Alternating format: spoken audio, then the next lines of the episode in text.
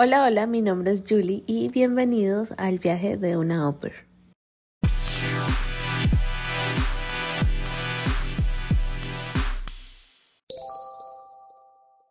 Yo siento que en sí no es el curso lo que te ayuda, lo que te ayuda es el tener que desenvolverte y básicamente te obliga a tener que aprenderlo por el, porque te tienes que comunicar. Es como yo aquí con el italiano. O sea, yo con mi esposo siempre le hablo en español. Él siempre me habla en italiano, pero yo siempre le hablo en español.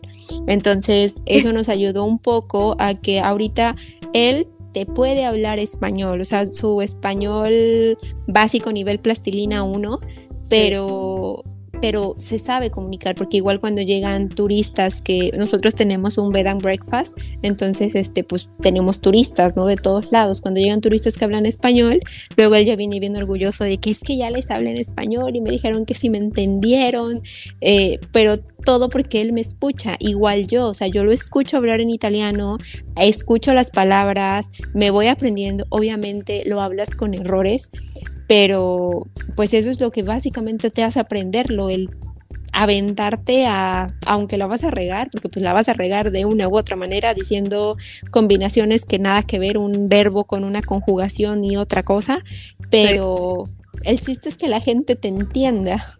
Sí, sí, digamos que eh, para mí eso sí al principio fue un poco difícil, pero yo siempre desde que llegué aquí me puse la 10 a aprender inglés, o sea, yo, yo me acuerdo que la primera vez que llegué al aeropuerto de Houston, yo de todo estaba en inglés, o sea, ahí sí ya fue.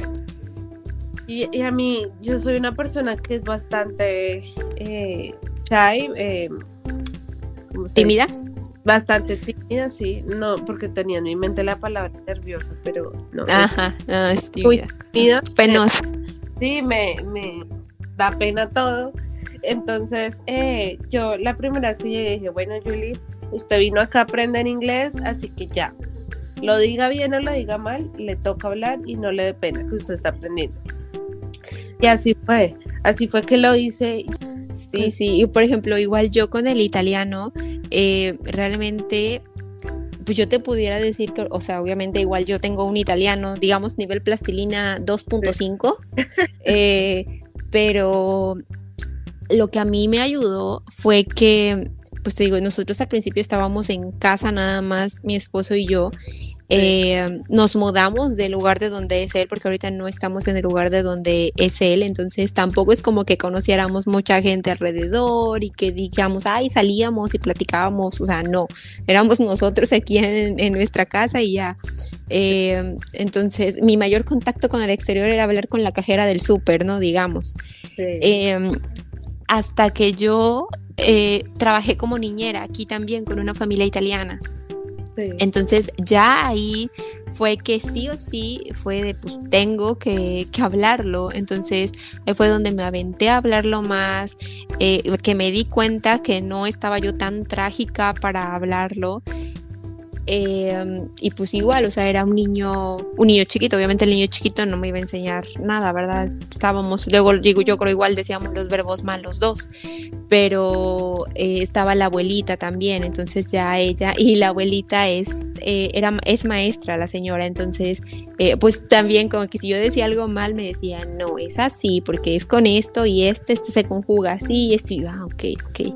Entonces, este, pues sí, a final de cuentas, eso es lo que te ayuda pero te entiendo a la perfección, yo también soy bien penosa. O sea, yo la primera vez que tuve un contacto con inglés, digamos, o sea, que me tenía yo que ver obligada a, hablarlo, yo ni siquiera había estudiado inglés. O sea, había yo estudiado el inglés que te enseñan en la escuela. O sea, supongo que en Colombia debe ser como en México, que en la escuela, en una escuela pública, pues te enseñan inglés, nomás del will no pasas. O sea, del, a lo mucho sabes preguntar y afirmar y ya, no, no sabes nada más.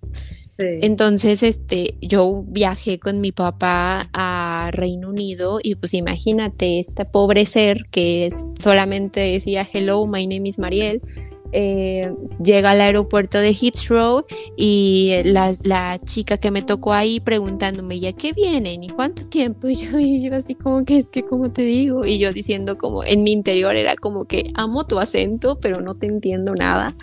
Eh, entonces ya, o sea, yo cuando regresé de ese viaje le dije, papi, yo sí o sí necesito meterme a clases de inglés. Por eso fue que yo empecé a estudiar ya inglés un poquito más. Eh, y ya luego cuando viajé, este, pues otras veces para acá, digamos, eh, ya no me costaba tanto, pero tampoco era que yo tuviera un inglés que digamos bueno, o sea, hasta ahorita yo digo, no tengo un inglés bueno, eh, pero ya no sufro tanto para comunicarme. Ya, ya uno como que habla bien o mal, pero, pero bueno, ahí, ahí ya la gente como que las va cogiendo un poco. Es que yo siento que es la confianza que tú tienes al hablarlo. Lo hablas, bueno, al menos yo, lo hablo mal, conjugo los verbos mal, pero yo te lo hablo y se escucha. Si es alguien que no, no entiende inglés, no se da cuenta que yo estoy insegura para hablarlo. O sea, porque ellos luego aquí alguien me escucha y me dice, ay, es que lo hablas súper bien. Y yo, pues sí, porque tú no hablas inglés y tú escuchas mi pronunciación que no se oye mala, pero yo sé que probablemente lo conjugué mal. Sí, eso es cierto. Eso sí pasa bastante. Por lo menos a veces yo le digo algo a mi novio y él me dice, ¿qué? Y le repito lo que dije y me dice, es que yo escuché lo que dijiste, pero es que no entiendo qué quieres decir. Sí, igual luego me pasa igual con mi esposo, como que me dice algo y yo como que, ¿y eso qué? O sea, ¿qué, qué cosa quiere decir eso? Sí. Sí, sí, sí, pasa bastante. Digamos que ya ahorita por lo menos el ya entiendo más el inglés con acentos, pero uy, no, Dios mío, yo digo que eso es algo que acá es, es bien difícil porque todo el mundo te habla con un acento distinto. Tú por más que quieras hablar inglés, tú sientes que ya ya la puedes toda con el inglés. Luego escuchas a un indio. Eh, ah, sí. Una persona de India. Escuchas a, no sé, a un británico. Eh, sí, empiezas a escuchar una cantidad y uno dice, por lo menos el inglés de los asiáticos, Dios mío. A, mí, yo, sí. Pero es que el acento no colabora, o sea, uno trata, pero es que, ¿qué? ¿Qué es esto?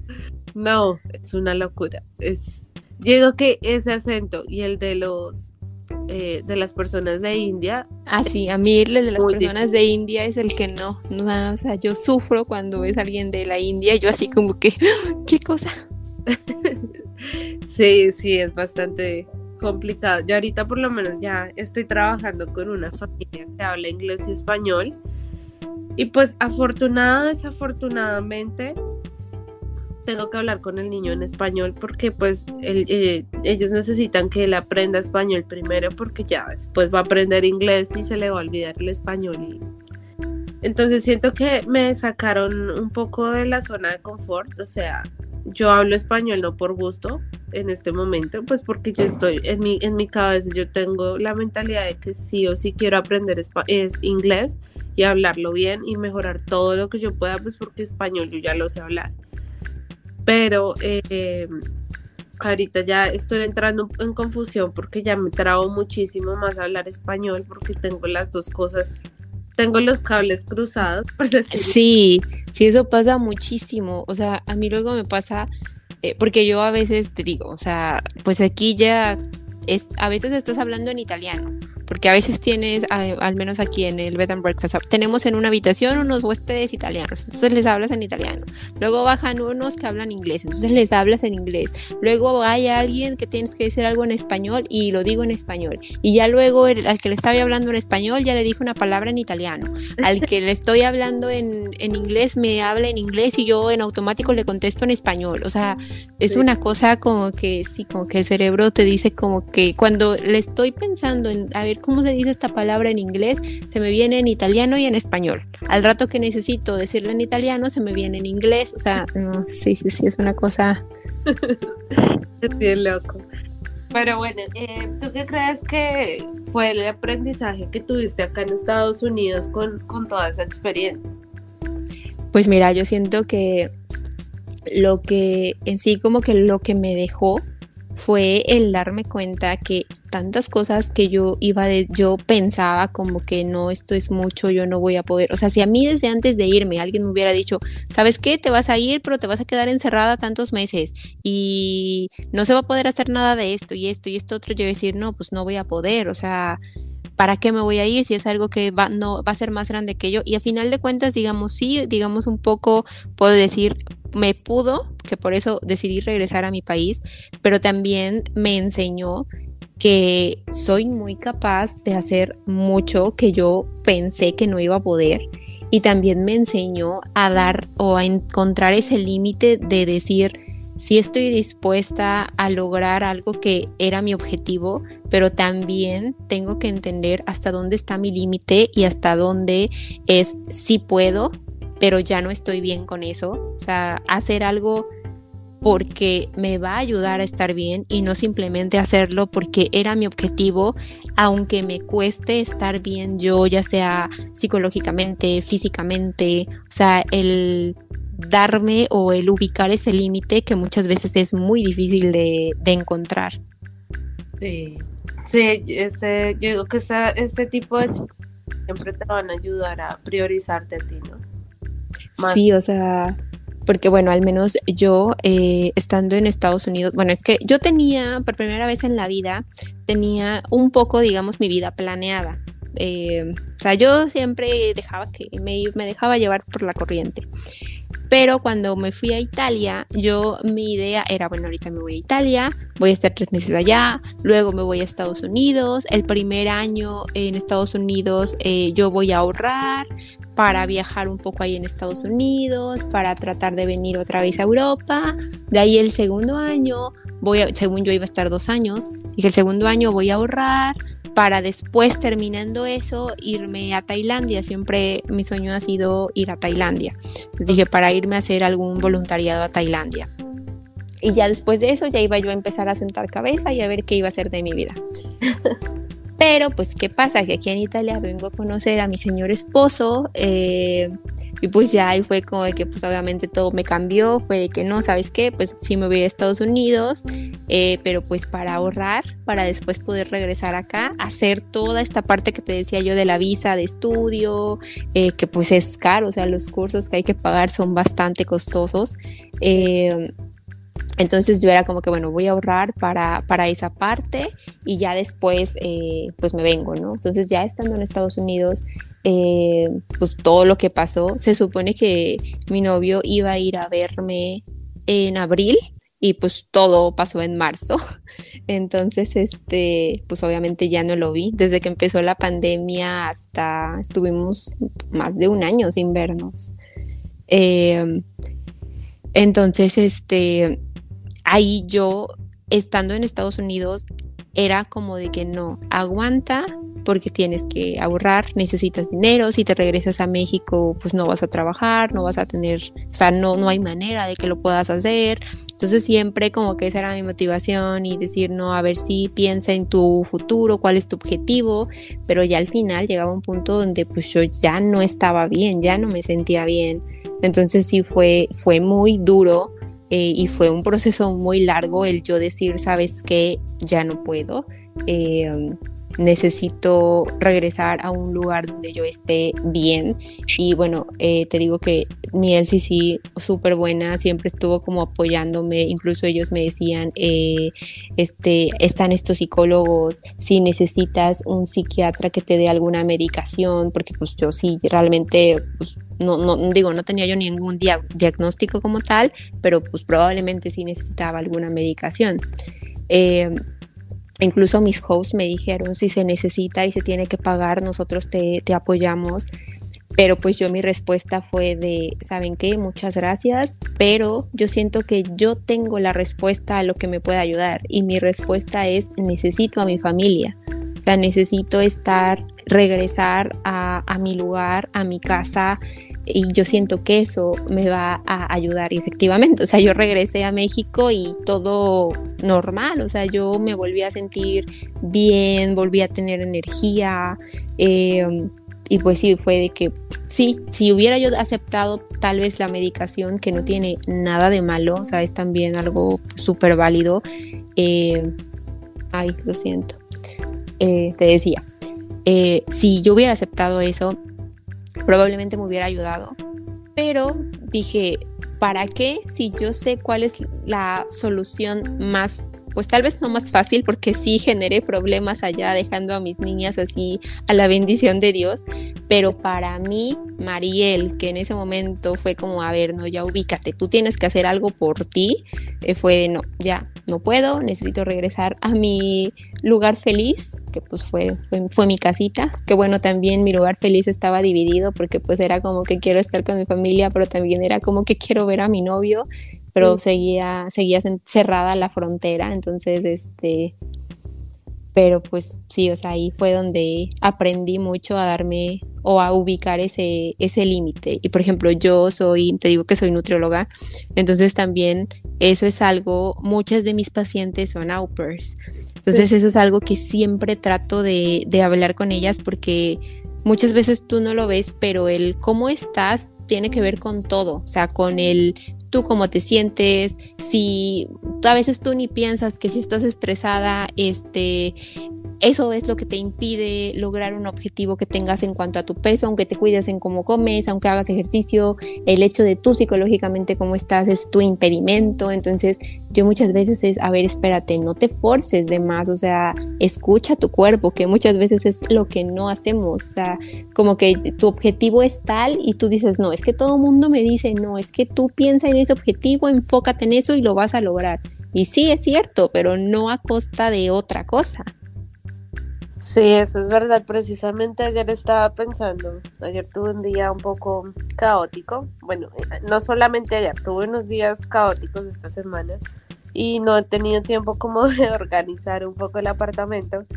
Pero ayer mismo estaba pensando en eso que te dicen, de que así mismo como luce tu casa Asimismo, en algunas ocasiones luce tu cabeza, ¿sí? Como que tú, si tu espacio está así tan desorganizado, quiere decir que tu cabeza también está un poco desordenada, tus pensamientos están igual. Entonces, si tienes razón en cuanto a lo que dices de que no importa muchas veces cuánto te esfuerces en algo, pero también hay que escuchar cómo está tu cuerpo, porque no siempre es igual, no siempre te va a pedir lo mismo. Sí, o sea, es que digamos que ahorita está muy, como muy de moda el ser positivo. O sea, como que no, es que tú tienes que ser positivo, si tu objetivo es ese, enfócate solo en eso, pero también hay que ubicar eh, que todo tiene un límite. O sea, eh, lo que regreso al, ejemplo de, mis pacientes, ¿no? Muchas veces me pasa niñas que pues así, ¿no? Están en la misma situación que tú, que tienen muchas cosas que hacer, que trabajan por acá, trabajan por acá, luego tienen esta otra cosa, aparte ya se metieron al gimnasio porque ya empezaron también plan de alimentación eh, y tienen que ir seis veces a la semana porque si no, pues ya no, no funciona y no sé qué, yo así como que a ver, no, o sea, si tú solamente vas a ir dos veces a la semana no tiene nada de malo, no por eso, eh, obviamente es más efectivo que fueras seis veces, cinco veces, pero ¿de qué te va a servir ir más veces cuando tú el resto de tu tiempo vas a estar cansada, no vas a poder hacer nada, no vas a poder disfrutar otra actividad, o sea, no vas a estar bien ni acá ni allá por estarte forzando a hacer más cosas o cumplir con más cosas que si tú solita, o sea, o sea, que básicamente tú sola te hiciste, te pusiste toda esa carga.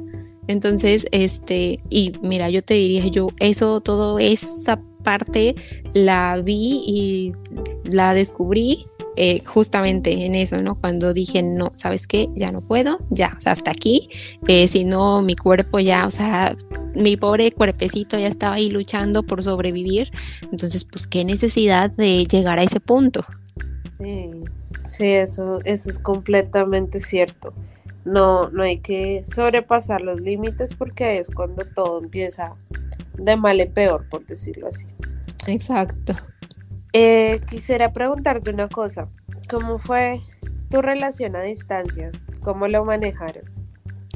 Pues mira, em, digamos, yo siento que al principio lo supimos manejar bien. Eh, no te voy a decir que, ay, todo fue maravilloso, increíble, eh, porque si mis amigas que estuvieron de Opers conmigo me escuchan a decir, ay, mentirosa, no es cierto, o sea, porque no, si había días que yo estaba así como que es que ya no puedo.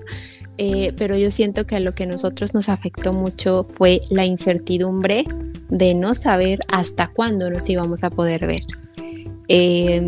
yo, cuando nosotros nos despedimos aquí, él me llevó al aeropuerto cuando yo ya me iba a regresar a México y ya después hablándolo nosotros dos, en el fondo los dos teníamos la idea de esto no va a funcionar, o sea, no, no tenemos futuro, pero ni él ni yo dijo nada. O sea, los dos nos despedimos como que no, vamos a intentarlo. Me acuerdo que yo todavía le hice una cartita, yo soy una romántica más no poder. Entonces yo le hice una cartita así a mano, se la di, este, y me acuerdo que una de las cosas que le escribí fue que este que pues yo no sabía qué iba a pasar, pero pues que le agradecía muchísimo porque gracias a él mi experiencia aquí había sido muy bonita, había yo disfrutado mucho, había yo conocido, eh, había yo conocido tal cual la cultura de ellos, porque pues había yo salido con un grupo de italianos, ir por una pizza, ir este, a tomar el café, o sea, todas esas cosas que ellos hacen, que era mi objetivo, ¿no? Como conocer qué es ser parte de su cultura. Em, entonces, este, pues los dos, te digo, pensamos eso, pero nadie dijo nada. De ahí, pues al principio yo eh, por las experiencias previas que había tenido en relaciones, yo dije, no, no, no va a funcionar porque yo soy este como que, pues generalmente era yo como muy celosa siempre, pero algo que también, eh, bueno, yo eso pensaba cuando empecé como a salir ya con él, pero conforme empezamos a salir más, yo me sentía muy distinta porque no me sentía con esos celos. O sea, yo como que bueno, eso es algo que siempre como que le trato de decir a alguien que me pregunta como que, oye, ¿cómo le hacen? Porque pues aparte de la confianza y todo, yo así como que es que no la forzas, tú solita la sientes, o sea, aunque él saliera con amigas, con amigos, con quien fuera, yo me sentía con la tranquilidad de que yo sabía que él me quería, o sea, que él me quiere. Entonces, eh, si él decide que, ¿sabes qué? Conoce a otra persona, bueno, pues ya, o sea, ¿para qué yo te voy a estar haciendo un drama si ya fue tu decisión? Y que bueno, en ese momento no era como que yo pensara en eso, simplemente que así como ahorita, pues yo ahorita me voy a ir a México. Eh, él se tiene que quedar aquí por cuestiones de trabajo y vamos a estar pues un mes pues digamos separados eh, pero creo que ambos tenemos esa tranquilidad de que, bueno, tú te vas a quedar, pero yo no es como que me esté pasando por la cabeza de que, ay, ¿qué tal si se encuentra otra? ¿Qué tal si se va? No sé, o sea, no, creo que él tampoco, o sea, es algo que esté pensando porque tenemos como esa, o al menos yo de mi parte siento esa tranquilidad. Eh, y fue algo que creo que también me ayudó, o a ambos nos ayudó mucho a aguantar todo el proceso lo difícil fue ya después de unos meses. Em, o sea, yo creo que ya llevábamos como seis meses eh, sin vernos y sí empezábamos como a discutir mucho. Yo yo sé que va a sonar como muy egoísta y muy feo, pero me acuerdo que yo en esos momentos eh, a mí me molestaba que él pudiera salir con sus amigos y yo estaba ya encerrada, ¿no? Cuando primero había sido al revés, o sea, yo seguía saliendo y aquí en Italia ya estaban en el encierro total eh, entonces yo sí luego era de que es que te fuiste, yo quería que viéramos una película juntos, o sea, yo sé que al rato que escuche esto en, el podcast voy a decir, ay, o sea, me escucho toda egoísta diciendo esto, pero pues en ese momento eso era mi sentir eh, y ya ahorita lo analizo y digo, pues son cosas tontas, sin sentido, pero eso era también lo que a nosotros nos hacía darnos cuenta que era como todo el pues no sé si como la presión o el, la, no, sé cómo explicártelo, pero como esa incertidumbre del no saber cuándo nos vamos a poder ver, porque digo, era ponle que los casos subían y bajaban, pero las fronteras seguían cerradas. Yo para venir a Italia tuve que pedir un permiso en la embajada. O sea, él tuvo que mandar un documento a la embajada en México para que me dieran un documento. O sea, cuando fue mi boda, aquí fue nuestra boda civil, la, la religiosa va a ser en México, mis papás no pudieron venir porque las fronteras estaban cerradas todavía. O sea, y aunque hablamos con la embajada, con todo, no había poder humano que diera una forma de que se pudiera. Entonces, eh, también toda esa parte, eso fue lo pesado para nosotros. Pero creo que si eso no hubiera pasado, eh, o sea, si nosotros nos hubiéramos visto al menos una vez entre todo ese periodo de tiempo, porque sí estuvimos, a ver, como año y como a año, poquito menos de año y medio así, sin vernos. Todos los días hablábamos, eso sí, los fines de semana, que era cuando más coincidíamos, porque también la diferencia de horario, pues hace, hace más complicado todo. Eh, luego los fines de semana que coincidíamos, eh, veíamos películas juntos, o sea, a veces como que comía, bueno, yo comía, él cenaba, pero ahí estábamos como, este, pues como nuestro date, digamos. Eh, pero pues sí, lo, lo, difícil fue eso, no poder vernos. Sí, te entiendo completamente. Yo digo que algo que hace funcionar una relación a distancia siempre va a ser tener una meta. O sea, exacto tener un tiempo establecido de que sí, efectivamente no va a ser por siempre, pero nos vamos a ver en tal punto y listo, se acabó. Pero yo digo que la pandemia rompió con todo, o sea, no solamente a nivel de salud, no solamente a nivel eh, psicológico, nada, o sea, la pandemia le enseñó a todo el mundo que podemos tener los planes que queramos, pero... O sea, no sabes, no sabes si se va a poder hacer o no. Sí, o sea, es una locura. Em, más o menos, ¿en qué tiempo ustedes decidieron casarse? O sea, porque pues mira. ustedes estaban a distancia todavía cuando hicieron ese proceso, ¿no? Sí, ya después yo me vine, me vine acá, estuve como medio año, o sea, como que fue medio año este, ya viviendo aquí los dos y ya después ya fue como que dijimos, bueno, vamos a, pues estamos obviamente, creo que la parte más difícil, lo que yo te diría, lo más complicado en una relación así, no es el llevar la relación a distancia, es cuando ya no estás a distancia, el adaptarte a estar con esa persona que es de un lugar diferente, que la cultura es distinta, las tradiciones son diferentes. Si cuando vives o te vas a vivir con una persona, aunque sea una persona que vivía dos casas de tu casa, que es de tu ciudad, que todo es, digamos, semejante, son choques de que cada familia tiene su educación. Entonces, cuando es otro lugar diferente, pues son choques todavía más grandes. Entonces, este, pues ya, o sea, ahí como que lo, digamos, pues sí fue como, bueno, ver, vamos a ver si, si nos llevamos bien, si no, ¿qué pasa? Eh, ya después de esos seis meses fue que dijimos, bueno, pues, pues sí, o sea, creo que estamos bien, estamos, eh, los dos sabemos que esto es algo que, queremos, eh, ya lo logramos hasta este punto, entonces pues vamos a, este, este, es nuestro objetivo, ¿no? Nuestro objetivo de vida, pues ahorita es como, pues vamos a hacer que funcione. Y ya, ahí fue cuando tomamos como la, la decisión de, pues va, vamos a, a, casarnos.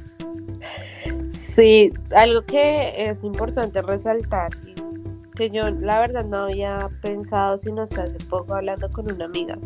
Ella también tuvo una relación a, distancia bastante tiempo y ya cuando vino a Estados Unidos se casó y ahora es que está teniendo algunas complicaciones referente a adaptarse porque pues finalmente cuando uno está en una relación a distancia uno se da cuenta que sí uno tiene a esa persona pero uno no como que no tiene ese tiempo de conocerse de verdad o sea en sí. a estar en ese entorno y saber de que sí bueno está bien.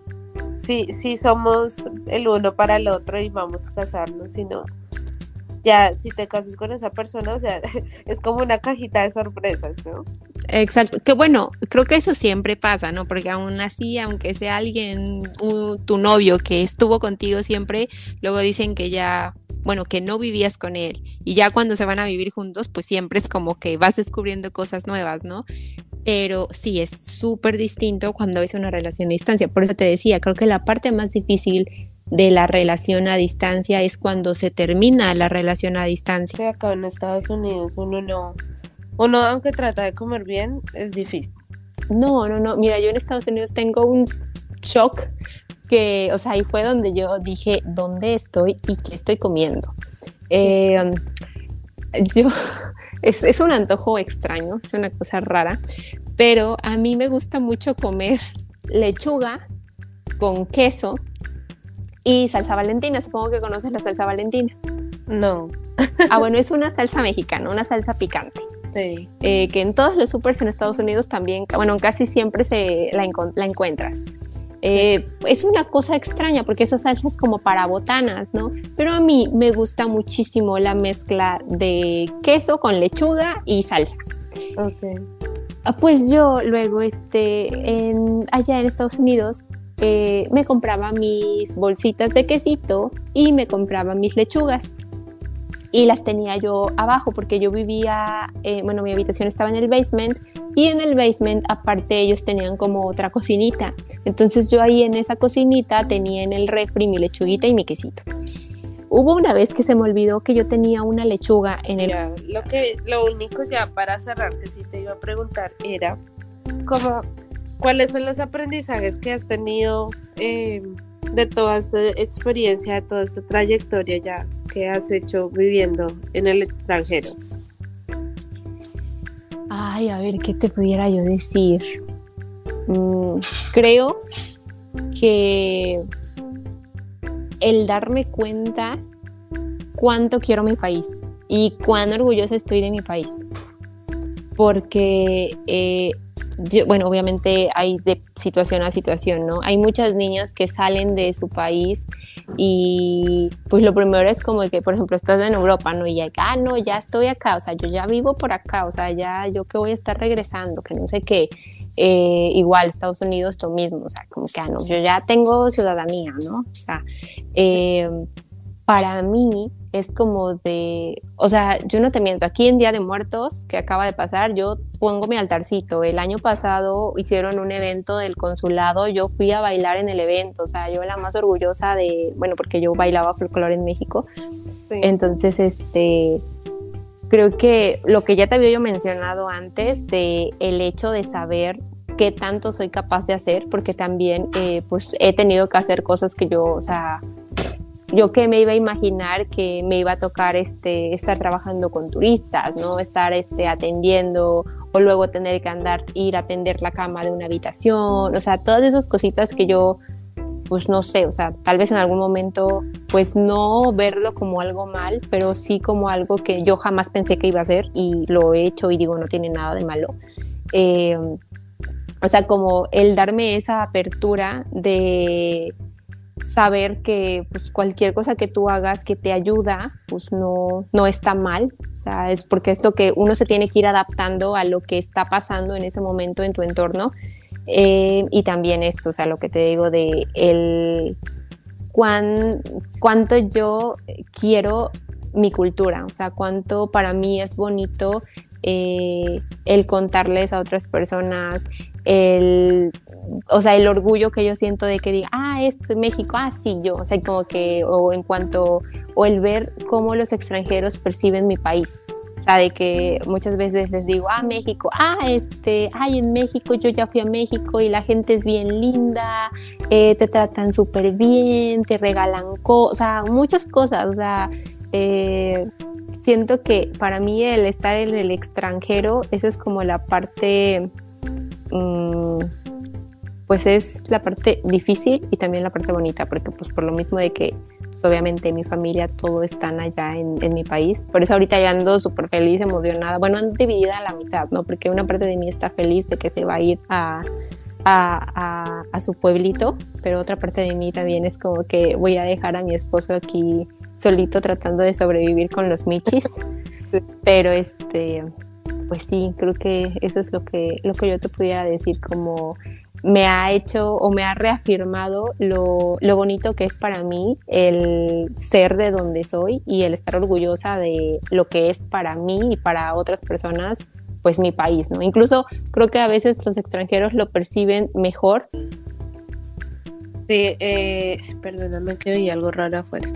Bueno, ya, eh, listo, ya por último, eh, quisiera que nos dijeras como qué consejo Uy, a ver, pues que, a ver, hace cinco años, ¿qué año era hace cinco? Hace cinco años, ¿qué andaba yo haciendo? Estamos en el 2022, ah, ok. Uh, pues que es, hace cinco años era un periodo un poco difícil, no estaba yo en una situación muy bonita.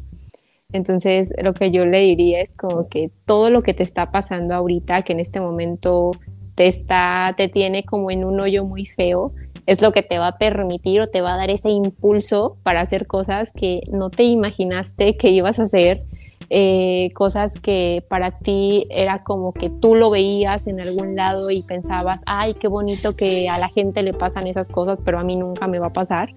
Eh, entonces sí es como que, bueno, todo lo que te está pasando, o sea, es como muy cliché, pero pues es real, o sea, todo lo que te está pasando es, es por algo y tampoco es como que eh, decir como que, ay, tú agradece lo que te está pasando y eso, pues no, pero es como tú sé consciente que si esto no estuviera pasando, no, y no tomarías las decisiones que vas a tomar que te van a llevar a eso que te va a hacer estar bien y a sentirte bien contigo. Ok. Qué bonito, qué bonito que, que al final de cuentas eso pase porque yo sé que a nadie le gustan los procesos y uno no es consciente cuando los está viendo, uno, solo siente que todo lo malo le pasa a uno, pero... Sí, sí, no, y mira, y algo que, eh, digamos que una plática que tuve hace poco que me hizo como, tal vez yo tuviera, sin esa plática yo te hubiera dicho, eh, que parte de eso es agradecerle a las personas que tal vez en algún momento te hicieron daño, que porque eso te permite tomar, llegar a donde estás ahorita. Pero eh, una alguien me dijo, dice, bueno, sí, es, ah, si una persona te hizo daño y eso que te hizo te llevó a tomar esa decisión, no fue porque la persona lo hizo, o sea, no le tienes que agradecer a la persona, te tienes que agradecer a ti porque tú fuiste quien, a pesar de lo que haya sido, tomó las decisiones que tomó para estar en donde estás. Entonces no es como que tú agradeces, aunque te hayan hecho esto, tú, si eso no lo hubieran hecho, tú no tuvieras, no estarías aquí. Sí, pero no te voy a, no por esa persona, sigue siendo por mí, porque yo basándome en eso tomé las decisiones que tomé para llegar a donde estoy ahorita. Sí, eso es completamente cierto. Finalmente, esos son los procesos que te dan las herramientas. Para Exacto. que vayas a vivir en el futuro. Pero bueno, Mariel, te agradezco mucho por haber estado en este episodio. De hecho, creo que es uno. Ok, pues mira, si, si nos está escuchando alguna persona que esté como en su proceso de de au pair y todo, les repito lo que dije hace rato para escoger su familia, no se desesperen, no se emocionen y principalmente no elijan a una familia solo por el lugar eh, que digas, no, es que yo quiero estar a fuerza en tal lado. ¿Qué le dirías a las personas para que lleven mejor el proceso de vivir en el exterior? Que tienes que ser muy abierta y tolerante, en el sentido de que así como tú quieres que la gente respete lo que para ti es normal, tus tradiciones, tus costumbres, tú también debes tener esa apertura para aceptar y conocer otras cosas, porque pues hay que entender que muchas veces es complicado para ciertas personas que si tú estás yendo a un lugar no es porque ellos se van a adaptar a ti, sino porque tú tienes que empezar a adaptarte un poco y conocer a ellos. Entonces, si eso no lo haces, va a ser un proceso difícil para ti. Tienes toda la razón en eso. Tienes toda la razón en eso y a veces es algo que nos cuesta aceptar. Eh, sí, sí, sí, sí. Pero si no lo haces, eso te hace más difícil tu proceso. Entonces, no. Sí, sí. Muy buen consejo, Mariel. bueno, eh, te agradezco otra vez por toda esta información que nos diste. Ya eh, les digo a las personas que nos están escuchando que igual a Mariel la pueden seguir en su Instagram o en sus redes sociales, como apareces en, en tus redes. En Insta estoy como, ay, no me acuerdo.